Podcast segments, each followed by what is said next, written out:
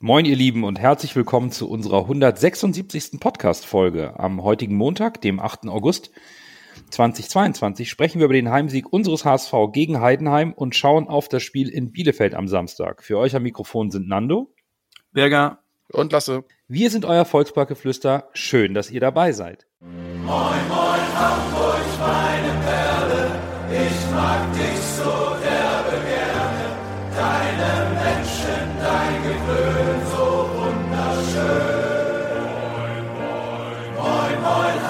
Hamburg, deine Straßen, ordentlich Wasser, was ein Hafen, und in hundert Jahren werde ich nicht von dir gehen. Wir starten wie immer mit einer kleinen Rückschau auf den dritten Spieltag. Ähm, Jan Regensburg grüßt weiter von der Spitze und hat immer noch kein Gegentor kassiert. Und ja, der Mythos Betzenberg lebt neu auf. Der FCK hat sein Heimspiel gegen St. Pauli gewonnen und steht auf Platz zwei. Das sind so meine Überraschungen nach drei Spieltagen aktuell. Ja, ich hatte die Aufsteiger ja per se auch nicht so schlecht eingeschätzt, wie einige sie äh, gesehen haben tatsächlich. Äh, eigentlich war Magdeburg eher so mein Geheimtipp, aber Kaiserslautern macht das schon ich will nicht sagen erschreckend gut, weil wir wissen auch letztes Jahr, wie es mit Regenburg war. Und am Ende waren sie ein 15. Von daher darf man da am dritten Spieltag auch noch nicht, noch nicht zu viel rein, rein äh, projizieren oder rein interpretieren. Was ich jedoch interessant finde, ist, dass Hannover wieder, wieder so gar nicht in Tritt kommt. Und dass äh, St. Pauli jetzt, wie gesagt, gegen die, gegen deine genannten äh, Roten Teufel aus Kaiserslautern verloren hat. Und dann Arminia Bielefeld gegen Hansa Rostock, das dritte Spiel in Folge gegen eigentlich bekannterweise heimschwache Rostocker dann wirklich auch wirklich schlecht gespielt. Also Rostock war deutlich besser als Bielefeld. Das war für mich eine große Überraschung.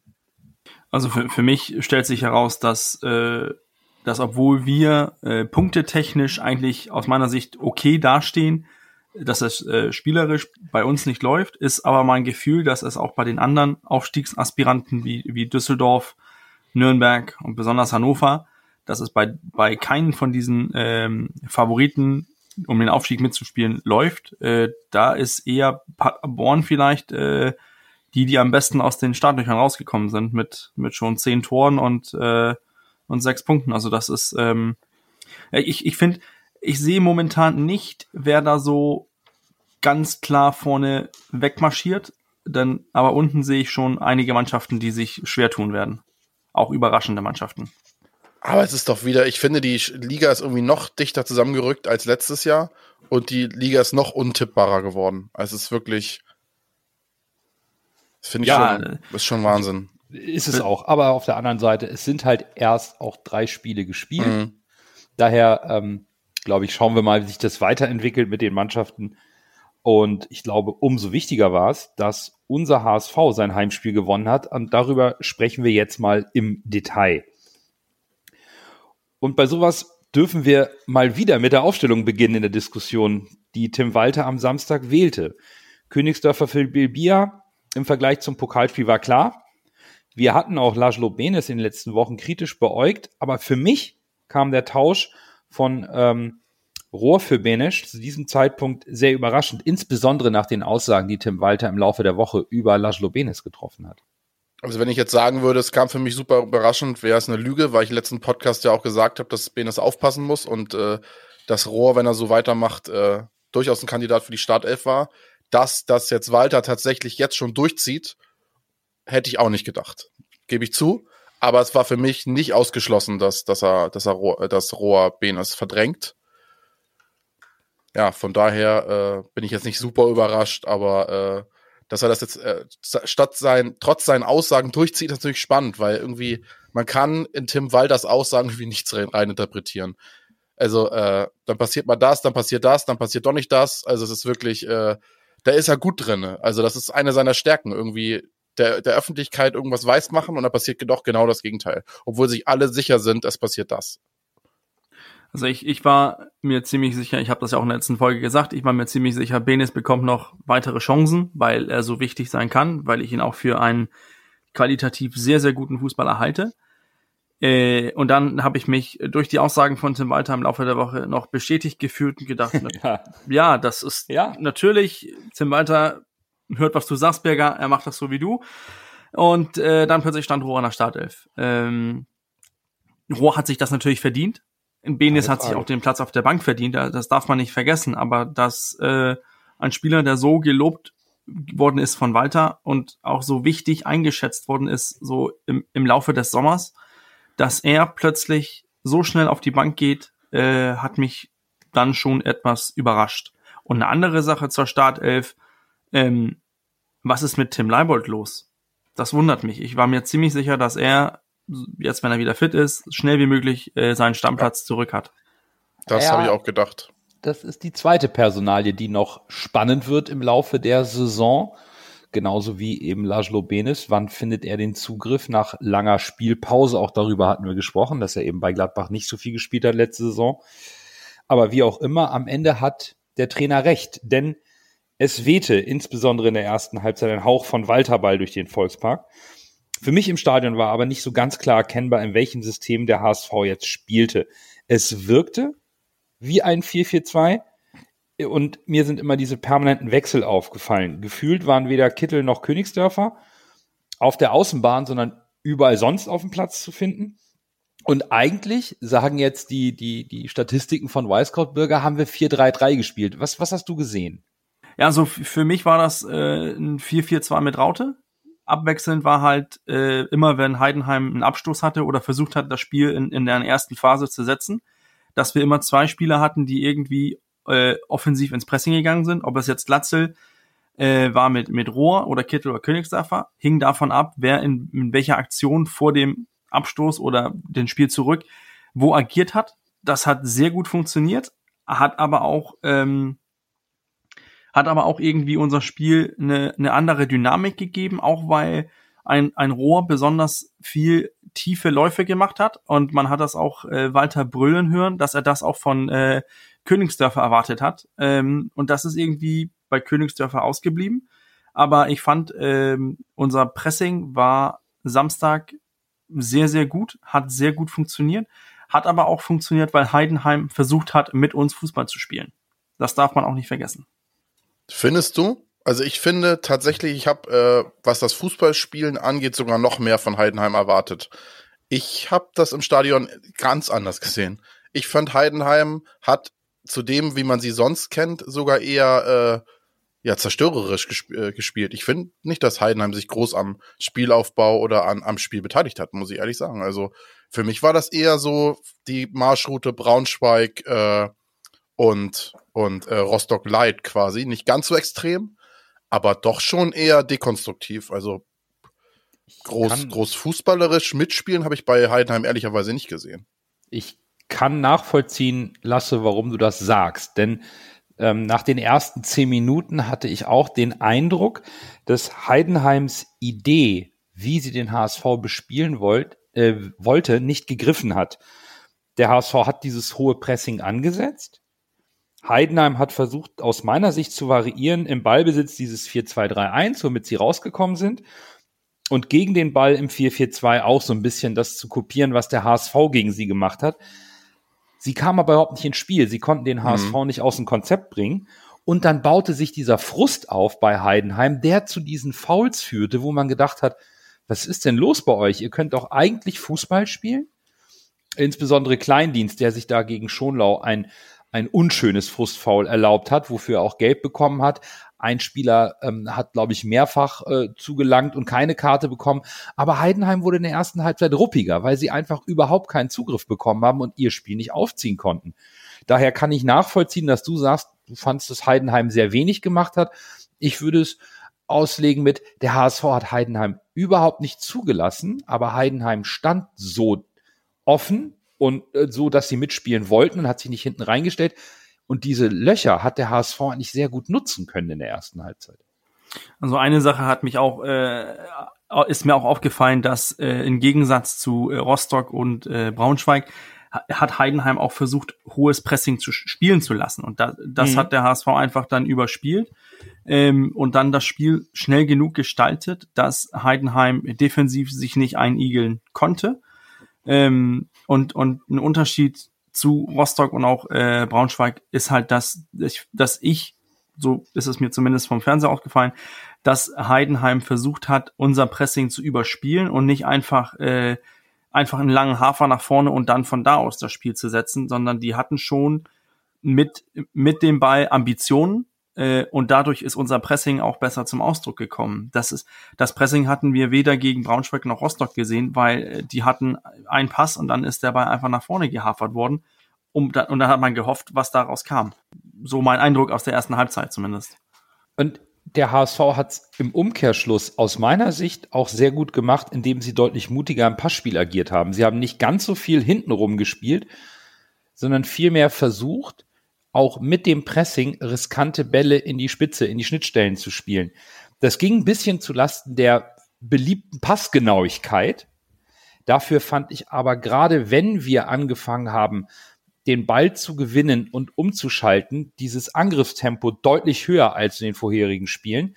Und es wirkte dynamischer, auch durch eben die Verschiebung vorne, dass wir nicht statisch in diesem 4-3-3 mit zwei Leuten auf dem Flügel standen, sondern viel mehr versucht haben, uns über die Mitte in die Lücken zu bewegen in der Offensive, so dass insbesondere Haier aus meiner Sicht in der ersten Halbzeit auf der rechten Seite unglaublich viel Platz hatte und fast von der Mittellinie bis zur Grundlinie also bis zur Außenlinie von Heidenheim durchlaufen konnte. Da, da waren richtig Lücken und die hat man versucht, mit mehr Tempo zu nutzen, als wir es in den Spielen davor gesehen haben. Ich finde, eine, was ein Unterschied war, ist halt, dass man, wenn, wenn wir den Ball hatten, war erstmal, war vor unseren Spielern, wenn wir dieses Pressing überspielt haben, war erstmal, es war Platz, Raum, einen HSV-Spieler anzuspielen. Und zweitens, wir hatten durch, besonders durch Maxi Rohr und auch ein bisschen Königsdörfer ein bisschen mehr zentral eingesetzt. Und diese, in dieser freien Rolle hatten wir deutlich mehr Dynamik vorne, ohne dass man dann muss, das müssen wir auch aus meiner Sicht gestehen, ist halt, dass ähm, obwohl wir so viel über, über, Übergewicht am Spiel hatten und so viel äh, guten Ballumgang hatten, dass wir uns aus meiner Sicht zu wenig gefährliche Situationen rausgespielt haben. Jetzt hast du mir gerade die Sorry. Worte aus dem Mund genommen, Bürger. Ich wollte sagen, ich will heute mal ein bisschen die Meckerrolle einnehmen. Äh, mir ist bewusst, dass Heidenheim ein schwerer Gegner ist und ich, äh, ich bin auch zufrieden, dass wir sie ge gewonnen haben. Heidenheim ist für mich einer der schwersten Gegner in der Saison als Einschätzung. Äh, deshalb hat es mich auch so gewundert, dass Heidenheim so wenig die Initiative ergriffen mhm. hat. Was ich ja aber auch letzte Woche, äh, Woche schon fast äh, prognostiziert habe, wegen der Braunschweig-Rostock-Geschichte, wenn man eine Methode sieht, die funktioniert, warum soll man es dann groß anders machen? Das ist natürlich ein Risiko, was man nicht gehen muss. Und dementsprechend hat sich da, glaube ich, auch Heidenheim so ein bisschen adaptiert, hat am Ende nicht funktioniert. Aber das, was Bürger gesagt hat, ist mir extrem aufgefallen im Stadion. Ich saß neben meinem Dauerkartennachbarn, äh, liebe Grüße an dieser Stelle, und wir haben, ich fand das Spiel in der ersten Halbzeit oder ich fand das Spiel insgesamt vom HSV ehrlicherweise bisschen einschläfernd. Also ich, ja, es war mehr Dynamik drinne, aber für mich war da noch viel zu wenig Dynamik drinne. Der HSV hat von Heidenheim so viele Räume angeboten bekommen, die nicht genutzt wurden. Also, also weiß ich nicht. Also ich war absolut, ich weiß es nicht. Also ich war unzufrieden mit dem Spiel in der ersten Halbzeit, muss ich sagen ist es klar, wir sind erst im dritten Spiel der Saison und äh, das wird sich alles wahrscheinlich noch einruckeln und die schnellen Spieler, die sonst für die schnellen Akzente da sind, sind auch größtenteils verletzt mit Jatta und Namichi und Suhonen auch als quirliger Mittelfeldspieler. Aber trotzdem war mir der insgesamt irgendwie, wie war das ein bisschen zu sehr Schlafwagenfußball. Also zu viel Ballbesitz mit zu viel Ballern hin und her geschiebe. Und wenn dann die Räume da waren, die selbst ich als Laie von oben gesehen habe, klar, die Spieler haben noch eine andere Perspektive als ich aus dem B-Rang, das ist mir klar. Aber äh, die Räume, die ich da gesehen habe, die wurden mir vom HSV auch zu wenig genutzt. Also da habe ich mir gewünscht, dass irgendwie noch mehr Sprints angezogen werden und mehr bisschen mehr in freie Räume reingestochen wird und einfach mal diese, man merkt, mir fehlen wirklich diese Bakriata-Läufe auf der auf den Außen und dieses Reinstechen und die Räume und dieses dieses einfach dieses Laufen. Weiß ich nicht, das hat mir das hat mir wirklich gefehlt, muss ich sagen. Also okay der, das, der mag vielleicht auch daran liegen, dass der HSV sehr viel gepresst hat. dass natürlich, äh, du kannst natürlich nicht laufen wie wie wie, ein, wie vom Affen gebissen und in die Räume reinlaufen und gleichzeitig dann auch das Pressing so so so aufrechterhalten. Das, das schaffst du ja nicht 90 Minuten. Das wäre ja Wahnsinn. Aber äh, insgesamt weiß ich nicht. Also mir war das ein bisschen zu behäbig und dieser, wie wie Bürgers gesagt hat, dadurch äh, entstehend halt auch wenig Torchancen und dann hast du wieder das Problem, dass du halt wirklich viel Ballbesitz hast, viele Torchancen aber irgendwie keine äh, viel Ballbesitz hast, wenig klare Torchancen und der Gegner hat am Ende eine, äh, eine Eckenstatistik von 15 zu 2 und wenn einmal so eine Ecke eine von 15 reinrutscht, äh, ja, Aber da kommen wir ja noch zu. Aber auf jeden Fall weiß ich nicht. Also ich war nach der ersten Halbzeit gar nicht so zufrieden. Also die, ich fand, also das sehe ich komplett anders. Vielleicht Ja. habe ich eine andere Sicht von, von der anderen Seite. Das mag sein. Ähm, auf der weiß, vielleicht bin ich auch zu anspruchsvoll geworden. Nein, ich weiß nein, es nein, nicht. nein, nein, nein. Was ich, was, was mir aufgefallen ist, ist, dass bei den vielversprechenden Angriffen, wo Tempo drin war, wenn der Ball zu Königsdorfer kam, der wirkte mir etwas übermotiviert nach seinem Doppelpack. Er hat in aussichtsreichen Situationen zwei, dreimal den Ball nicht sauber mitgenommen in aussichtsreicher Position. Dadurch entstand vielleicht nicht die gefährliche Situation, die hätte entstehen sollen, weil es gut ausgespielt war. Er hat den Ball da nicht so gut kontrolliert oder ist ihm ein bisschen versprungen, sodass der Angriff dann in der, in, im gefährlichen Drittel am Strafraum verpuffte. Aber wir kamen viel öfter, aus meiner Sicht, in Richtung, in die Nähe und auch in den Heidenheimer Strafraum, auch wenn am Ende nicht alles gelang. Denn so viel Ballbesitz, wie der HSV in den Spielen zuvor hatte, hatten wir in der ersten Halbzeit nicht. Wir lagen dabei 58 Prozent. Entscheidend war aber für mich, dass wir 61 Prozent der Zweikämpfe gewonnen haben. Das heißt, wir mussten gar nicht äh, von ganz hinten aufbauen, sondern durch das Pressing und Zweikampfstärke hatten wir viel früher den Ball und waren viel schneller vorn. Dadurch entstehen vielleicht nicht die langgezogenen Sprints, die natürlich deutlich dynamischer aussehen, was ein Bakariata ja immer dazu bringt, dass damit viel Jubel und, und Euphorie eine Torchance auch im Stadion gefühlt wird, weil er anzieht. Wir waren einfach viel mehr in Heidenheims Hälfte, weil wir sie nicht haben rauskommen lassen. Ich fand's deutlich verbessert im Vergleich zu den vorherigen Spielen. Also ich, ich glaube, ich, ich verstehe auch irgendwie das, was, was du sagst, Lasse, und geb dir auch recht mit diesem, unser Gegenpressing war, war sehr gut. Äh, Ich glaube, Heidenheim. Ja, die Defensive war top. Da kannst du nichts sagen, außer, ja, die Ecken, aber da kommen wir noch Aber ich, ich fand auch, also offensiv, bei Ballverlust sind wir direkt draufgegangen. Es waren äh, Situationen, wo, wo Bascho mit vorne war, wo er auch direkt äh, ins Gegenpressing eingesetzt hat und, und dadurch Heidenheim konstant unter Druck war. Das, glaube ich, ist ein Teil, äh, hat dazu beigetragen, dass Heidenheim nicht ins Spiel gekommen ist. Und dann, glaube ich, ähm, dass wir auch kontrolliert offensiv waren. Heißt, dass wir nicht volles Risiko gegangen sind, weil wir gesehen haben, wie anfällig wir gegenüber Konter waren in den letzten Spielen. Und das ist äh, mir Samstag aufgefallen, dass wir uns ziemlich wenige Konter gefangen haben, weil alle kontrolliert, also sind, wir sind nach, haben nach vorne gespielt, aber auch noch kontrolliert genug, um zu sagen, wir fangen uns dieses Mal keinen Konter und können dann so ein bisschen ruhig das, den Druck aufbauen, ohne dass wir hundertprozentiges Risiko gehen. Das hätte man vielleicht beim 0 zu 0 in der letzten Viertelstunde gemacht, aber dieses Mal war es irgendwie nicht notwendig, mit 100% Risiko zu spielen. Und ich glaube, das hängt dann auch damit zusammen, dass wir wenig Torchancen rausspielen, weil man dann doch vielleicht ein bisschen defensiver denkt, ähm, weil man ja keinen Konter fangen möchte.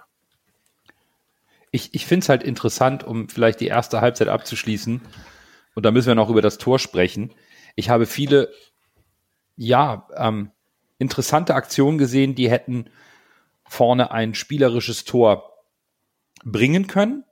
Aber das Tor fällt halt nicht durch einen dieser Angriffsversuche, sondern durch eine Flanke aus dem Halbfeld, wo jeder Trainer an der Seitenlinie sagt, oh, das macht man nicht, das macht man nicht. Mhm. Dann schlägt Vuskovic den Ball zu Murheim und der hat gefühlt niemanden auf 50 Meter um sich herum, hat eigentlich Platz zu gehen und schlägt eine Flanke auf Glatzel an den 5-Meter-Raum, wo, wo eigentlich der Keeper rauskommt und so, ein- so, so, so ein Segelball da einfach abfängt. Und was ist der Glatzel? Das ist, ich weiß nicht, das ist so überragend. Ne? Der schleicht sich da im Rücken von Maloney in Position. Der guckt noch ein bisschen in die Luft, der Maloney. Wann kommt der Ball? Wann kommt der Ball? Und dann steht da Glatzel und nickt ihn ein. Das ist schon eine Qualität, die ist so unfassbar brutal. Aber es hat mich halt so toll. Wir spielen eigentlich mit guten Aktionen nach vorne, haben ein bisschen Pech und dann machen wir es mit einer Flanke aus dem Halbfeld. Da habe ich auch gedacht, das ist so ein bisschen äh, typisch. Ne? Wenn es nicht gelingt, dann schlagen wir mal einen Ball in den Strafraum. Aber es war ja wichtig, ne? dass, dass man 1-0 in Führung geht, noch in der Halbzeit, war auch vom, vom Spielverlauf in der ersten Halbzeit einfach wichtig, weil Heidenheim hatte nichts entgegenzusetzen. von Heidenheim kam, kam wenig, weil wir das nicht zugelassen haben. Ich fand, ich fand auch, dass die, die Flanke, dass das, die, dass die in letzter Ende zum Tor führt, zeigt auch, dass wir offensiv verschiedene Möglichkeiten haben. Wir hatten verschiedene Möglichkeiten, uns versucht durchzukombinieren. Wir haben die, äh, die verschiedenen Aktionen von, von Königsdörfer, wo er versucht hat, Akzente zu setzen. Wir hatten auch die, hat Kittel einmal sich halbwegs durchgedribbelt und zum Abschluss gekommen. Wir hatten die große Chance von Glatze, wo man sich durchkombiniert hat. Und dann kommt einfach, wo man sagt, jetzt, ja, ich glaube, Heidenheim so mehr oder weniger, wir wissen, dass die jetzt versuchen zu kombinieren, die versuchen wieder zu kombinieren. Und dann kommt halt diese Flanke aus dem, aus dem Halbfeld, wo ich natürlich meine, das ist eine Flanke, die muss man als Verteidiger verteidigen, aber das ist auch eine blöde Flanke, weil du als Verteidiger musst irgendwie nach hinten nach, und, und irgendwie wegköpfen und Glatzel muss einfach den Ball treffen im und Richtung Tor guiden und dann geht's, ja, da hat man ja gesehen, geht's rein. Wisst ihr, an wem mich diese Flanke so doll erinnert hat? Wer weiß wer, die, wer diese Flanken einmal geschlagen hat damals und mich zur Weißlug getrieben hat? Uff. Jerome Boateng.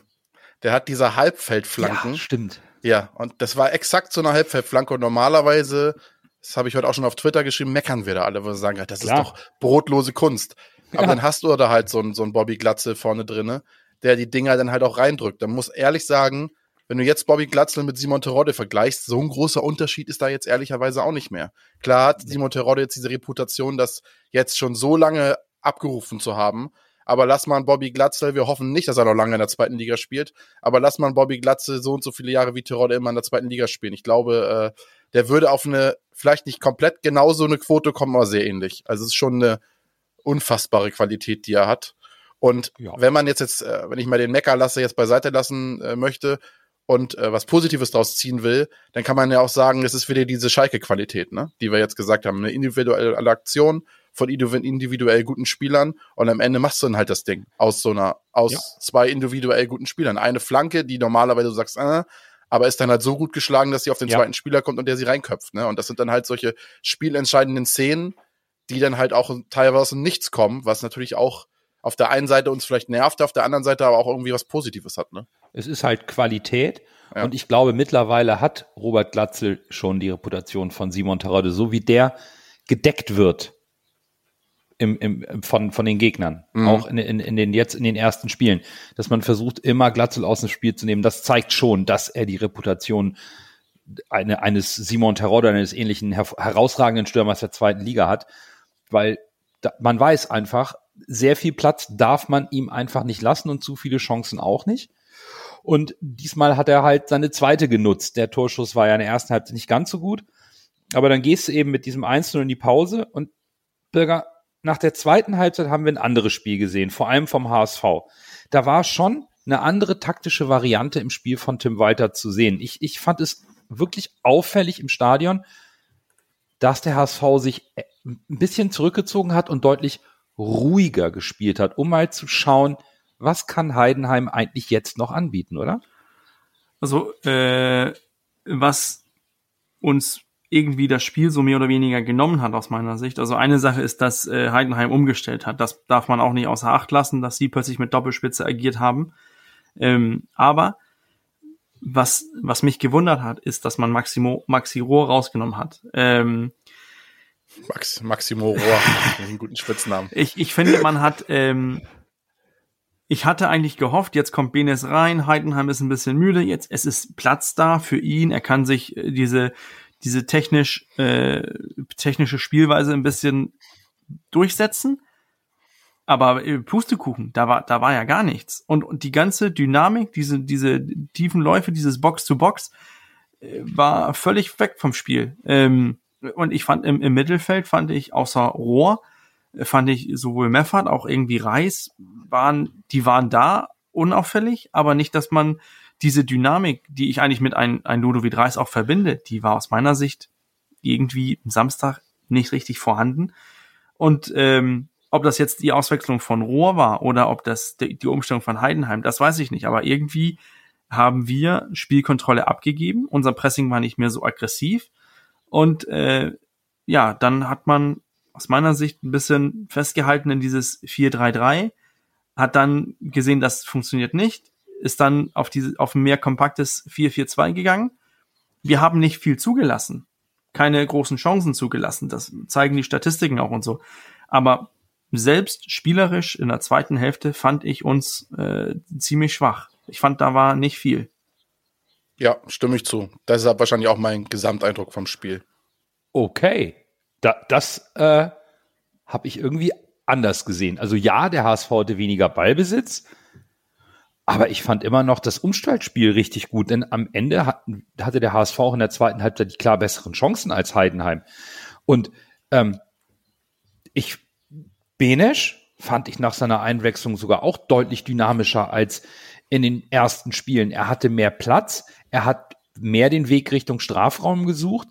Ich fand's in der, in der Idee von Tim Walter in der zweiten Halbzeit zu sagen, kann Heidenheim denn was machen? Und den Glauben an die Mannschaft zu haben, die defensiv so stabil steht, zu sagen, wenn ihr jetzt kommt, dann setzen wir die Konter, fand ich gut. Wir sagen ja immer, wo ist der Plan B von Walter? Ich habe den Plan B aus meiner Sicht in der zweiten Halbzeit gesehen. Du bist Heidenheim nicht ins offene Messer gelaufen, du hast Ballbesitz abgegeben, am Ende des Spiels sogar weniger gehabt als Heidenheim. Aber dennoch hatte ich in der zweiten Halbzeit immer das Gefühl, der HSV hat das Spiel im Griff. Das zweite Tor wäre natürlich schön gewesen, gar keine Frage. Ein 1-0 ist immer ein sehr wackeliges Ergebnis, aber ich fand, da war eine komplette Spielkontrolle da. Also da, so schlecht habe ich es nicht gesehen, wie, wie ähm, jetzt von euch so analysiert. Nein, es war auch nicht schlecht, so war es auch nicht gemeint. Es war passiv. Aber ich, exakt, genau. Das ist ein gutes Wort, Bürger. Das passt. Es war mir zu passiv und es war mir zu passiv für ein 1-0. Weil, mhm. lass mal, wie gesagt, eine von den Ecken reingehen und dann siehst du, guckst du ganz blöd aus der Wäsche. Du hast dann ein Spiel, wo du gesagt hast, wo du wirklich überlegen bist und es sieht alles gut aus, aber du machst halt ein Tor durch eine individuelle Flanke von Muheim und ein individuelles Tor von, von, äh, von Glatzel, spielst aber trotzdem vielleicht am Ende noch 1-1, obwohl du eigentlich überlegen aussiehst, aber am Ende keine Torchancen rausspielst. Das ist dann halt am Ende auch, sorry, das klingt vielleicht ein bisschen hart, auch brotlose Kunst dann. Aber, ja, aber das, das, ja, das ist ein guter, das ist ein richtiger Punkt, gar keine Frage. Aber am Ende denke ich, wenn, wenn ich jetzt auch statistisch gesehen irgendwie Expected Goals von einer 0,34 zulasse gegen den Tabellenzweiten, der bisher. Ja, das ist top. Also da ähm, defensiv war es ohne Frage gut. Und ja, Heidenheim hatte 15 Ecken. Da wurden viele Schüsse abgeblockt, die Angriffsversuche abgewehrt, die Ecken waren auch ungefährlich. Aus dem Spiel heraus kam von Heidenheim nichts. Und dann würde ich zusammenfassend sagen, ich habe in der ersten Halbzeit eine deutliche spielerische Verbesserung gesehen.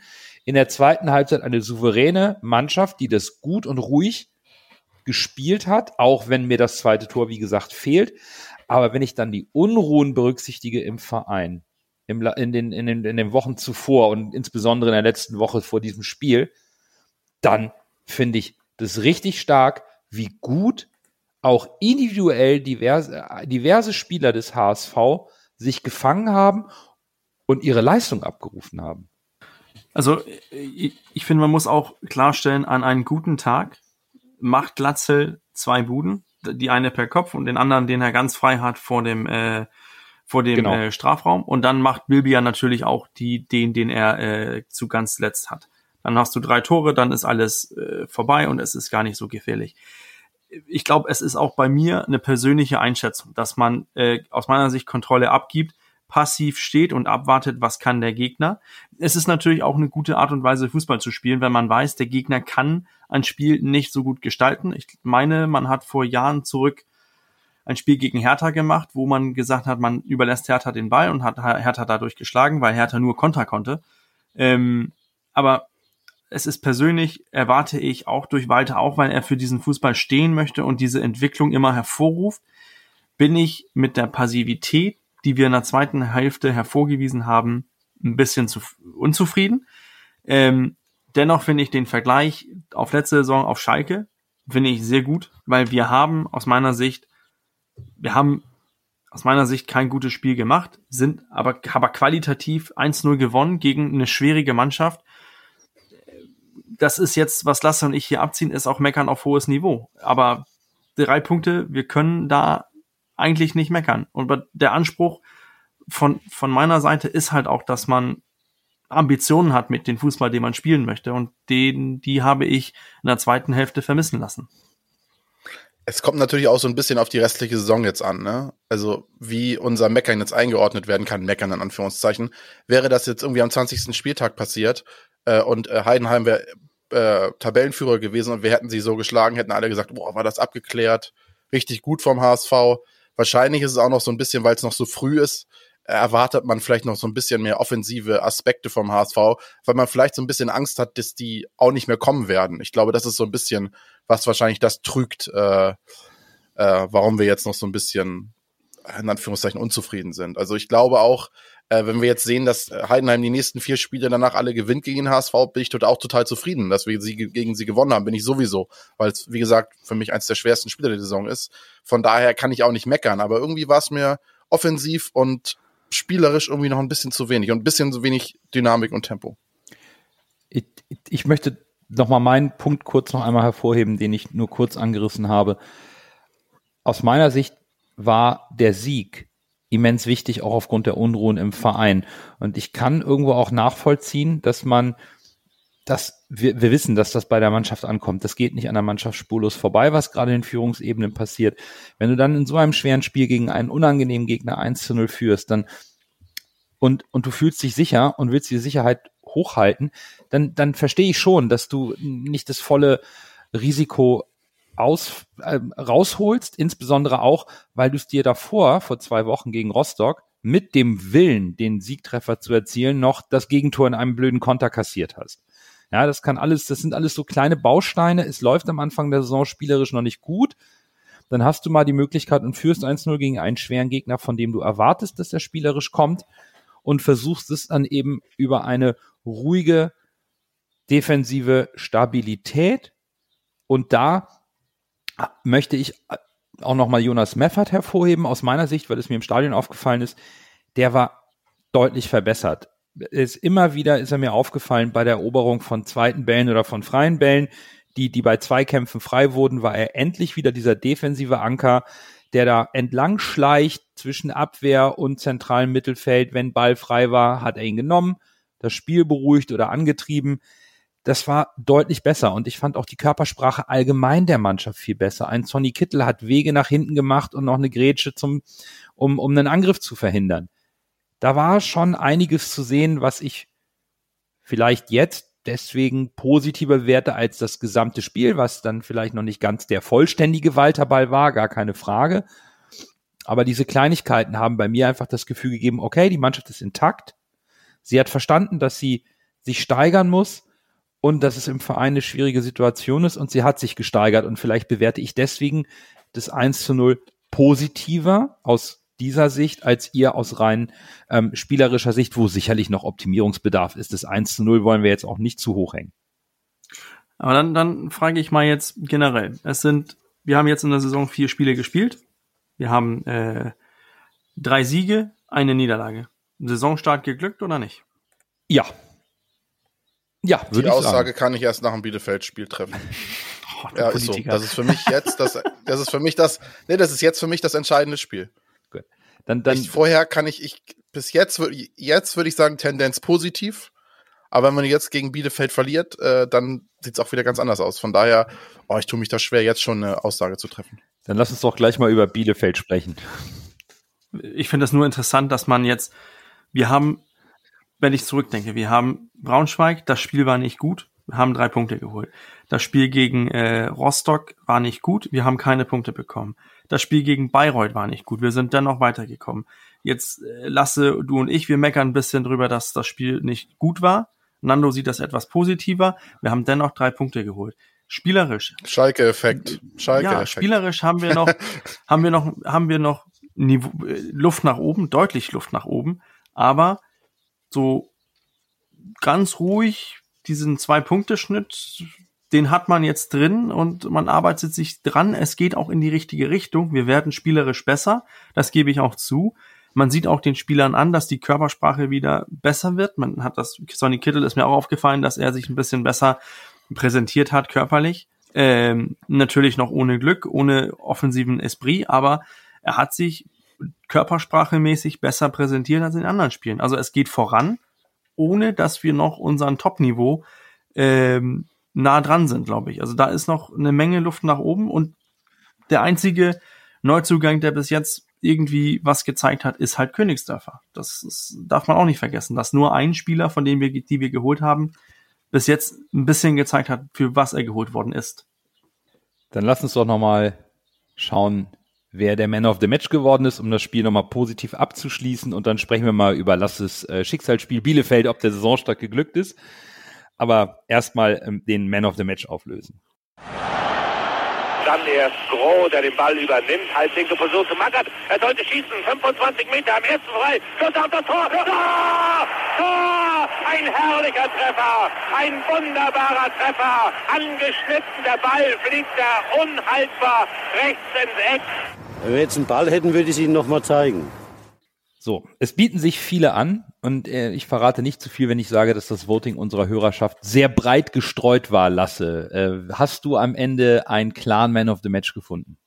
Ich habe unseren äh, stark verbesserten Kapitän genommen, der die Defensive sehr gut bis auf die Ecken äh, zusammengehalten hat. Äh, jede Ecke kann er aber auch nicht verhindern. Von daher Sebastian Schonlau ist mein Man of the Match. Sehr gutes Spiel. Ja, hervorragend. Ich fange mir jetzt gleich von Bürger eine, weil äh, ich habe einen der Spieler als Man of the Match, die er eben noch so kritisiert hat für keine Dynamik und nichts. Aber äh, Ludovic Reis reißt 90 Minuten Kilometer ab in einem Tempo. Das ist unfassbar. Den hab ich sprinten sehen in der letzten Minute, immer noch den Ball hinterher, immer noch den Zweikampf führen. Und damit eröffnet er aus meiner Sicht der Mannschaft unglaubliche Möglichkeiten. Und wie der offensiv ins Pressing mitgeht, wie der defensiv arbeitet, was der abreißt. Ähm, Wahnsinn, deswegen habe ich mich für Ludovic Reis entschieden. Ich find's so lustig. Äh, du sagst, es bieten sich viele an und ich denke, entweder haben sich viele angeboten, weil es von keinem ein richtig gutes Spiel war, oder es hat sich, äh, haben sich viele angeboten, weil viele ein gutes Spiel gemacht haben. Ich, ich tendiere eher zu meiner ersten Aussage, dass es von keinem ein wirklich gutes Spiel war. Ähm, ich fand jedoch, dass äh, aus meiner Sicht ein belebender Faktor offensiv, ein, ein Spieler, der ein, zwei unglückliche Situationen hatte und ich glaube, dass äh, ich finde, dass er für jedes Spiel besser wird. Diese freie Rolle gefällt ihm auch sehr. Also mein Man of the Match äh, Königsdörfer. Spannend. Dann haben wir Bascho, Reis und äh, Ramsey bei uns. Und alle drei haben auch Punkte bekommen von unserer Hörerschaft. Und es war knapp. Es war knapp. Ähm, Heuer Fernandes fehlte ein Punkt fürs Treppchen. Da ist dann auf Platz drei Königsdorfer gelandet. Auf Platz zwei Robert Glatzel. Der hat äh, einen Punkt mehr als Königsdörfer als der zweite und fünf Punkte mehr und damit der Man of the Match des dritten Spieltages ist auch Lasses Favorit, nämlich unser Kapitän Sebastian Schonlau. Am Samstag geht es für den HSV weiter. In Bielefeld gegen die Arminia. Nach zwei Jahren Zugehörigkeit zur ersten Bundesliga ist die Arminia nun abgestiegen als Tabellen 17 der vergangenen Saison.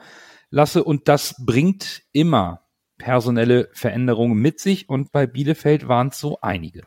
Ja, liebe Zuschauer, holt euch ein Bier oder ein Wasser oder es dauert jetzt ein bisschen.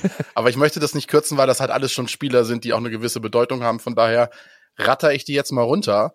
Und zwar ist es einmal Patrick Wimmer, sehr guter Spieler, der ist zum VfL Wolfsburg gegangen. Äh, Stefan Ortega, auch ein sehr guter Torwart, an dem der HSV ja auch tendenziell angeblich dran war. Äh, der ist zu Manchester City, das sind halt nochmal so ein halbes Regal über dem HSV, ne? auch wenn dann der Torwart Nummer zwei ist. Amos Pieper ist zu Werder Bremen gegangen. Joachim Nilsson, der Innenverteidiger, ist zu St. Louis City in die USA gegangen. Cedric Brunner ist zum FC Schalke gegangen. Fabian Kunze ist zu Hannover 96 gegangen. Äh, Jakob Berit Lauersen ist zu ähm, Standard Lüttich gegangen, der Linksverteidiger. Mike van den Horn ist zum FC Utrecht gegangen, auch Innenverteidiger. Sebastian Müller ist in die dritte Liga zum Hallischen FC gewechselt und Wladislav äh, Czerny ist nach Schaffhausen äh, in die Schweiz gegangen. Alessandro Schöpf und Gonzalo Castro äh, sind momentan noch vereinslos. Gut, bei Castro wird es dann auch wahrscheinlich das Karriereende sein mit 35 Jahren, würde ich mal behaupten. Äh, auf Zugangsseite hingegen hat man Oliver Hüsing geholt vom ersten FC Heidenheim für die Innenverteidigung. Äh, Bastian Otschipka, der ewige Otschipka, ist auch erst 33. Ich dachte, der wäre schon 40 oder so. Also der war auch schon überall gefühlt. Äh, der kam von Union, dann hat man Mark Ratzkowski geholt von Schalke fürs zentrale Mittelfeld, Silvian Siedler vom FC Luzern aus der Schweiz, Andres Andrade war ja ausgeliehen und ist jetzt fest gewechselt äh, zu den Bielefeldern vom Lask aus Österreich. Benjamin äh, Kanu, Kanuric äh, kam von Rapid Wien und Frederik Jekel kam vom äh, RB Leipzig, ist ein Innenverteidiger. Äh, wenn man jetzt mal so guckt, wer momentan verletzt ist, ist Manuel Prietl in defensiven Mittelfeld, äh, musste wegen Außenbandproblem gegen Rostock passen. Also da ist noch nicht ganz so klar, ob der gegen uns fit ist. Spieler, die ich noch so auf dem Zettel habe, also Players to Watch, da kann man viele nennen. Das ist eigentlich ein sehr guter Kader, den Bielefeld hat. Deshalb wundert mich das auch mit diesem, mit diesem Saisonstart, der so ein bisschen verkackt ist, kann man auf Deutsch schon sagen. Äh, aber da kommen wir ja noch zu, warum das eventuell ist, so ist. Natürlich muss man da nennen Fabian Klos, äh, Arminia Bielefeld Legende. Äh, Gianni Serra auch ein sehr guter Mittelstürmer. Florian Krüger kommt noch nicht so zum Zuge. Den haben wir uns immer beim HSV gewünscht, der ehemalige Auer ja, wen hat man dann noch? Dann hat man noch äh, Masayo äh, Okugawa mit einem Marktwert von 5 Millionen. Der Japaner, auch ein sehr guter Spieler. Robin Hack, den wir uns auch beim HSV gewünscht haben, äh, wirbelt auch noch auf der Außenbahn rum. Also da sind genug Spieler, die, wenn sie denn in Form sind und die Mannschaft funktioniert, auch äh, sehr gute Fußballer sind. Ja, aber es wie du sagtest, es funktioniert gerade nicht, Bürger. Frank Kramer musste im Laufe der vergangenen Saison gehen. Neuer Cheftrainer ist jetzt Uli Forte und ich muss gestehen, ich kannte den Trainer nicht. freue mich auch sehr auf deine Einschätzung. Frank Kramer ließ in der letzten Saison klassisch 4-2-3-1 spielen mit Doppel 6. Forte macht's ein bisschen anders, oder? Also, ähm, wenn man so zurückguckt, äh, dann ist er in die Saison gestartet, äh, hat man das erste Spiel gegen Sandhausen gesehen, äh, der Doppelpack von Ken Zombie. Ähm, da ist man mit einer Dreierkette, also 3-5-2 angefangen.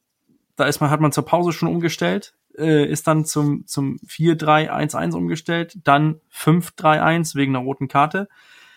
Dann hat man äh, 4-3-2 gespielt, also immer dieses Hin und Her zwischen eine Spitze, zwei Spitzen, versucht was zu ändern. Dann hat man gegen äh, Jan Regensburg wieder 3-5-2 gespielt, wieder das System gewechselt auf ein 4-2-2 dann wieder umgestellt auf die Dreierkette. Und so geht das eigentlich. Im Pokal geht's dann nur mit 4-4-2, hat man auch 7 zu 1 gegen FV Engers gewonnen. Dann hat man gedacht, wir versuchen das 4-4-2 durchzuziehen. Das hat dann gegen Rostock äh, am Wochenende dann wieder zu einer Niederlage geführt. Ich glaube, äh, was man mitnehmen kann, ist halt, dass der, ähm, der Trainer fahndet noch nach seiner potenziellen Stammelf. Er weiß nicht, ob er mit einer Dreierkette spielen möchte. Doppelspitze ist irgendwie fest, aber Dreierkette, Viererkette. Ich sehe auch nicht den Zusammenhang zwischen den Gegnern, ob das jetzt einen Sinn macht, gegen den einen oder anderen Gegner mit, mit ein kompaktes Mittelfeld zu spielen oder nicht. Ähm, daher sehe ich auch eine Mannschaft, die vielleicht taktisch ein bisschen unsicher ist, was jetzt der Plan ist, wie wollen wir spielen, wie wollen wir auftreten.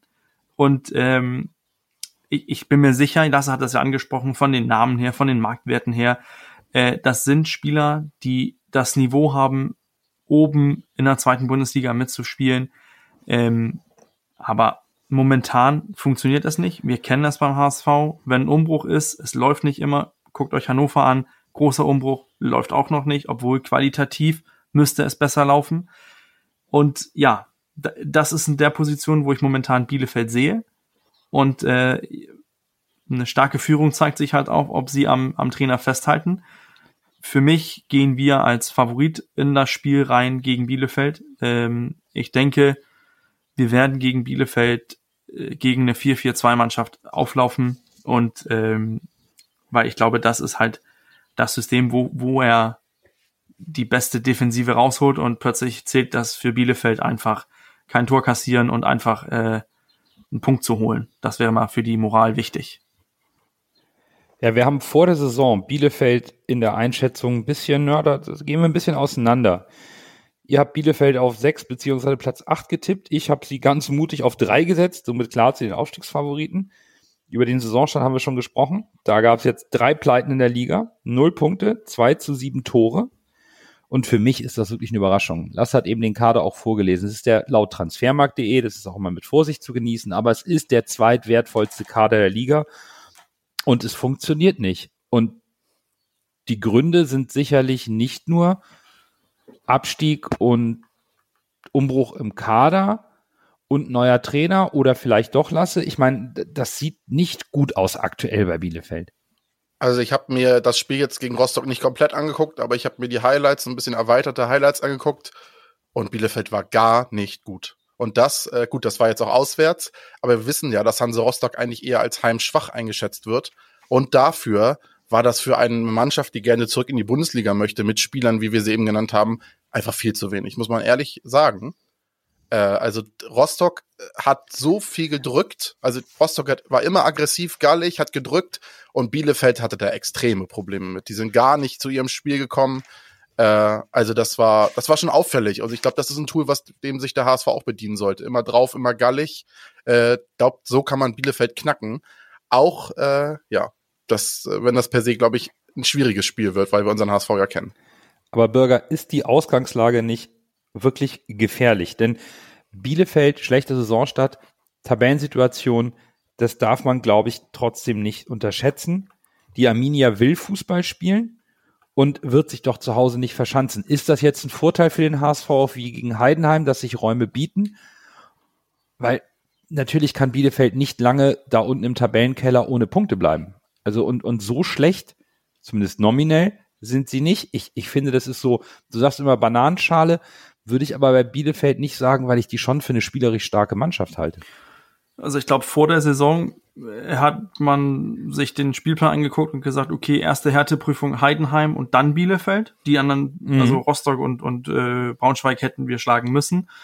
Ähm, in der Moment, also in der jetzigen Konstellation, wir sind, wir sind uns ja einig, dass Bielefeld eine Mannschaft ist mit, mit hoher Qualität für die zweite Liga.